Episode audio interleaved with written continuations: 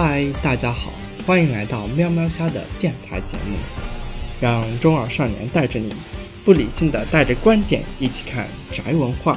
热搜新闻和科普知识。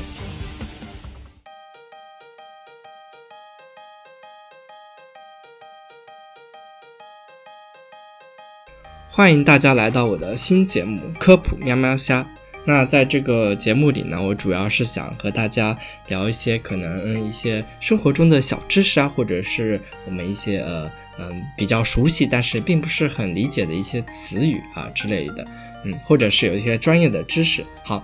那今天我为大家带来的是一个名词，叫做 SOP。嗯，我们可能经常能听到这个 SOP 啊，可能特别是做工程专业的这个同学啊，你应该会比较明白。啊，那所谓的 SOP，其实它的全名是 Standard Operation Procedure，也就是说标准化操作流程。啊，那既然知道了这个名词，其实这个名词本身也是顾名思义，就解释了它的意思，就是要标准化，然后就是操作，就是行为，然后的一个流程。啊，那每一个词都很清楚。那最关键的是说，我们为什么要有这样一个名词，以及。这个名词到底是应用到生活中的哪些地方呢？啊，那我首先就来谈一下。那其实生活中很多地方都有这个所谓的 SOP。其实广泛的来说啊，就是所有的规则。那啊，大到这个呃国家的宪法法律，那小到呢，就是你去商场里购物啊，购物的一些活动，它们都是规则。那这些规则其实都蕴含着 SOP 的意思。那为什么会设立 SOP 呢？是不是一个嗯很有趣的问题？那我认为呢，这个 SOP 有两方面，第一就是出于一个呃消极的原因，就是对人的一种不信任；那第二呢是出于一个比较积极的原因，是希望让人的沟通更加顺畅。那我首先来谈一下这个第一个原因，为什么是出于对人的不信任呢？那就是如果没有 SOP，那你可以想象一下。可能有很多人，他们都可以，呃，就是，呃，有一个意识意识上面共同遵循的一个规则。但是啊，但是有些时候呢，你知道事情总是非常的突变，那偶尔的时候，呃，突发情况发生，那就可能有人就无法遵守，对不对？就呃，无论是外部啊，或者是内部，但总之导致了这个人他的动机改变了，就导致他没有遵循啊正常的这个流程。那另一方面也是，可能有些事情呢，它确实不能太呃条条框框的死板啊，它需要一些变通。那有些人呢，他可能比较呃反应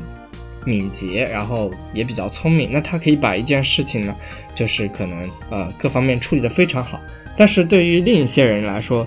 他们处理这种呃事情的这个变通能力就不是很强。那假设我们没有设立 SOP，我们只是，呃，希望所有人都能够有这样一个变通的能力的话，那其实是不太现实的啊。这个，呃，从数据上来讲，这个平均水平应该是会被拉低的。那可能最高值会比较高，因为那些懂变通的人，他们就可以做到很棒。但是呢，啊，同时平均水平会被降低，因为。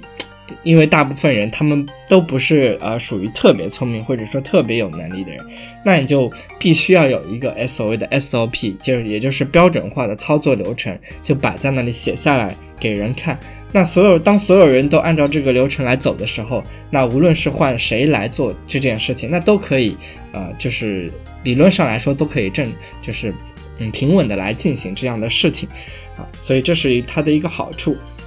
那。第二个好处呢，就是沟通顺畅，也就是我说的消极，呃，不说错了，应该是积极方面的一个原因。那沟通顺畅，大家都都知道啊，这个人与人之间呢，这个无论是用语言沟通啊，还是用呃文字沟通呢，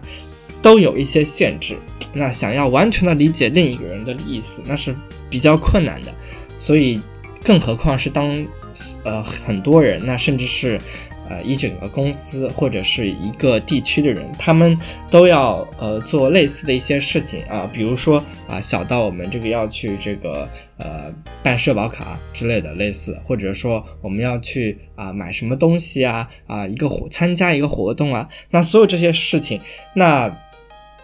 假设这个活动是面向了所有人，或者说。呃，大部分很多很多人，那就需要这些人，他们都有一个共识，知道就是流程是怎样的，那你该怎么怎么去做。其实这类似一个管理安排上的事情。那如果假设设立了一个比较良好的 SOP 呢，那所有人都去遵循的话，那就可以比较有条理啊，以及所有人都能够明白，嗯。或者说，大部分人都能够明白如何来做这样的事情，保证了一个沟通的顺畅。那即使有些人他们不知道啊，为什么呃要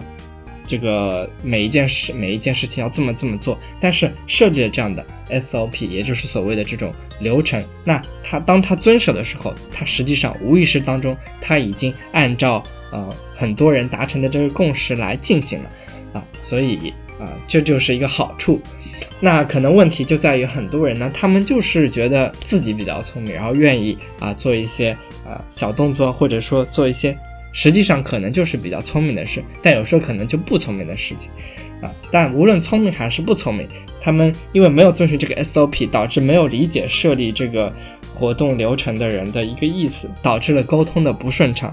那可能最后就导致这个结果发现啊就不是那么的好。啊，那就会可能会出现一些混乱，所以设立这个 SOP 以及遵守它去做呢是非常重要的，啊，但可能很多时候我们可能无论是从影视还是身边嗯之类的事情，常常会看到一些所谓的小概率事件，那可能就是因为小一些小概率事件。导致人们觉得可能有些事情我不需要遵循 SOP，反而我通过自己的聪明才能，然后我就可以获得一个比较大的一个回报，或者得到一个大的好处。但是这种是小概率事件，从啊一个团体来说，或者从一个很多一群人的这个角度来看呢，这个不是那么的有益，因为一旦有一个人破坏了这个规则，那很多人都。会陷入一个混乱中啊，就无法遵循这件事情啊。但是比较吊诡的就是，当一群人只有一个人啊，他可能破坏规则，或者说，对吧？是无论是使用他的聪明才智，还是说他干一些坏事，那他得到了一个比较大的利益。那对于其他人来说，这确实是不太公平的。所以，呃，一方面这是一个 SOP 的一个弊端吧。那，嗯，当然 SOP 不可能完全的做到最好。所以也要另外的引入一些监督的机制或者一些方法，甚至你把这个啊对于 SOP 再做一个 SOP 来进行监督它啊，啊保证每一个人都是公平的。然后我想的是，如果其实你如果把这个 SOP 设立到最好的话，你也非常有可能可以保证那些聪明的人他们也有地方来这个发挥自己的能力啊。所以这就是 SOP。那我个人是非常喜欢 SOP 啊，因为我觉得这是一个人与人之间沟通一个非常好的方法，也是减少了很多呃能量的消耗，呃，减少了很多语言上的误会或者是肢体上的误会，所以我非常推荐啊，大家都能够来使用这个 SOP，都能够来遵守这个 SOP。那所以最终我们想要的一个结果就是每一个人都能够来完全理解对方的意思，也能够达成一个顺畅的沟通，维持一个很好的秩序。好，那今天的这个科普喵喵虾就到这里了。那如果你对 SOP 还有什么想法啊，无论是正面的还是负面的，都可以在下面评论区给我留言啊。那大家下次再见了，拜拜。